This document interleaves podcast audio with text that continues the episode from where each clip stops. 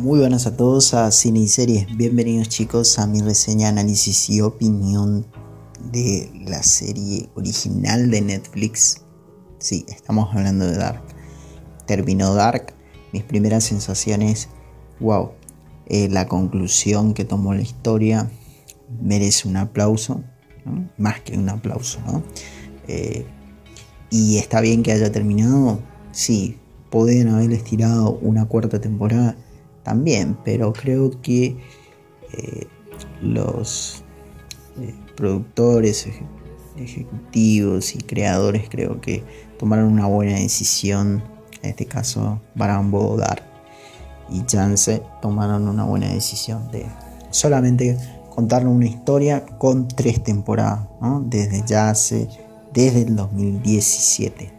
Bueno, en simple y en sencilla cuestiones vamos a hacerlo más fácil. Yo creo que no podré abarcar todo en este video sobre las eh, sobre todo lo que pasó, sino más me centraré en lo más importante. Y es que se nos revela en esta tercera temporada que el mundo de Adán y el mundo de Eva es producto de eh, del accidente que tiene en este caso el hijo, la y el nieto del relojero que conocimos en la temporada 1 y 2. Es decir, en este, esta temporada se nos, eh, nos cuentan cómo él construyó, en este caso, la máquina del tiempo y cómo a partir de eso se produce eh, los dos mundos y se abre el pasaje por primera vez en la cueva. Básicamente es eso lo que nos van a entender y eh, en, la escena final nos muestran obviamente a, Jonas eh, del mundo 1 y del mundo 2 de Marta en este caso, salvar y evitar el, accidente, lo cual crea obviamente una paradoja porque si estos dos, estos dos personajes viajan a ese mundo, entonces, como carajos Eh, obtienen la máquina del tiempo por la cual se mueven. ¿ah? Es decir, cómo, eh, en este caso eh, Jonas encuentra la máquina del tiempo si el creador de estos dos mundos, por decirlo así, nunca lo hizo porque lo evitaron. En sí eso es lo que caracteriza a la serie, es decir, que sí se puede no evitar eso y es lo que hace muy distinto Dark a otras series que tienen no eh, esta trama de viajes en el tiempo, mundos paralelos, etc. Lo hacen muy bien, ya que lo podrían haber hecho mal y obtener una mala crítica. Así que creo que la serie tiene una muy buena crítica y podían haberla estirado una cuarta temporada, pero no lo hicieron. Así que me pone contento que, que ha terminado muy bien la serie. También eh, en esta temporada vemos obviamente las motivaciones eh, de los dos bandos, por decirlo así, ¿no? Y que uno intenta, ¿no? Por un lado Eva intenta seguir manteniendo el ciclo y poner las piezas, es decir, a todos los personajes en su lugar en cada línea temporal. Y tenemos a Adam también, que eh, quiere destruir de una manera este en este caso en este ciclo infinito, ¿no? Y es quien Claudia lo revela, que es otra cosa que eh, hay que remarcar como Claudia eh, sabe de llega a la conclusión de que hay un tercer mundo en este caso, ¿no? que es lo que nos presenta. Es una de las cosas que por ahí eh, bueno, no, no, no me terminó cuadrando como, como se da cuenta de que hay un tercer mundo, o sea, es como que la solución fue bueno, eh, se llega a la conclusión de que, de que hay un origen y, de que le muestra cómo desatar ese nudo, pero al costo de que las versiones más jóvenes, en este caso Marta y Jonas, eh, tengan que sacrificarse. Así que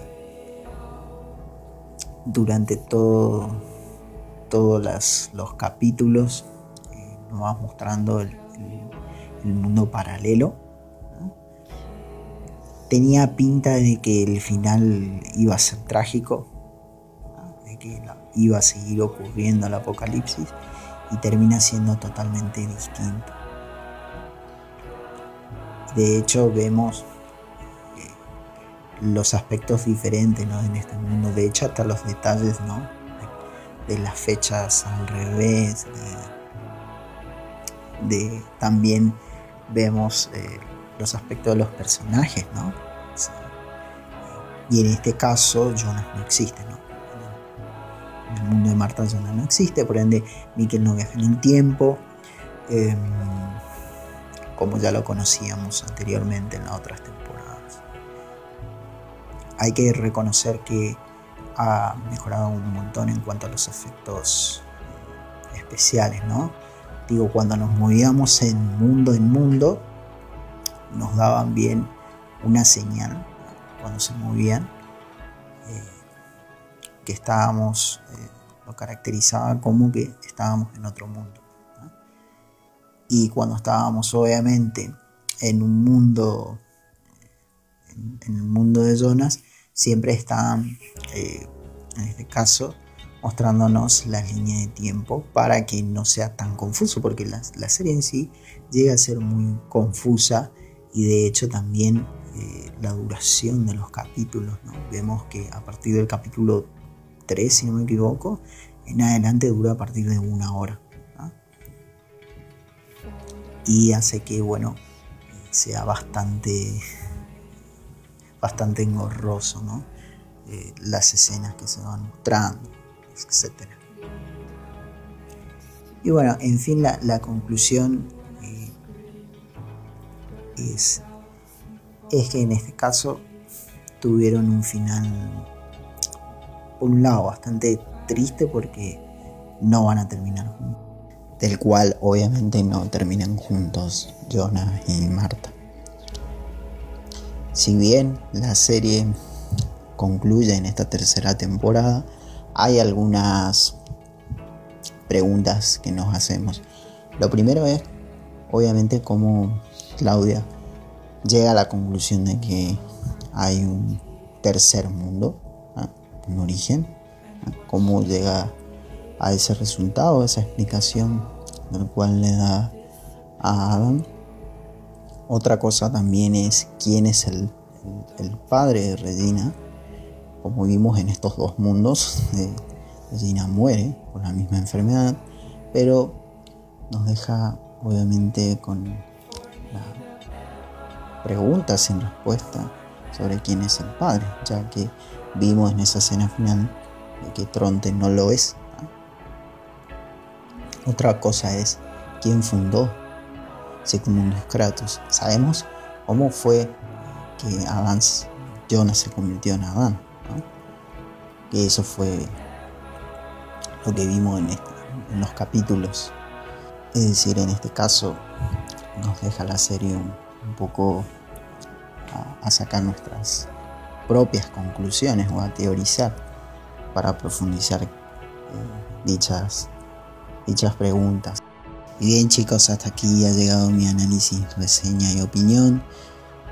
Déjenme saber en los comentarios si por ahí me olvidé algo, ya que la verdad que en 11 o 12 minutos la verdad que es muy corto. Sé que tranquilamente se podría eh, haber hecho un video más largo, pero, pero no lo quiero aburrir saqué mis propias conclusiones y análisis. Espero que les haya gustado. No olviden de suscribirse y darle like. Y nos vemos hasta un nuevo video. Hasta pronto.